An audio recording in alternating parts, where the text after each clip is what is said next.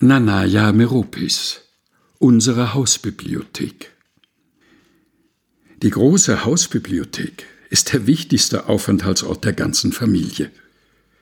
Die Bücher genießen in unserem Haus eine besondere Stellung.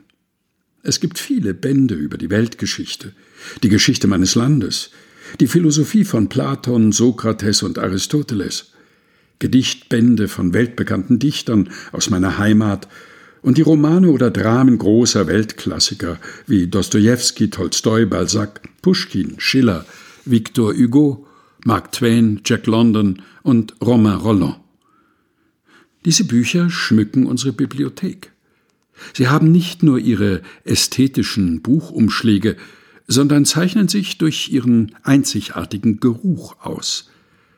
Nichts auf der Welt konnte mich so sehr wie ein gutes Buch begeistern. Denn Bücher führen mich an andere fremde Orte und nehmen mich auf weite Reisen mit. Mal stehe ich vor der Notre-Dame-Kathedrale in Frankreich und bewundere sie mit großen Augen, mal stehe ich am Rhein in Deutschland und beobachte den Strom. Und weile ich am Fluss Wolga in Russland oder vor der Tower Bridge in London. Meine Fantasiereisen in die Kulturen dieser Länder, die ich durch Bücher kennenlerne, schenken mir die Fähigkeit, mir auch die verlassensten Orte der Welt in Gedanken ausmalen zu können. Nanaya Meropis, unsere Hausbibliothek. Aus Lebenslichtspuren, einem Buch, das ein Geheimnis enthält. Erschienen im Engelsdorfer Verlag.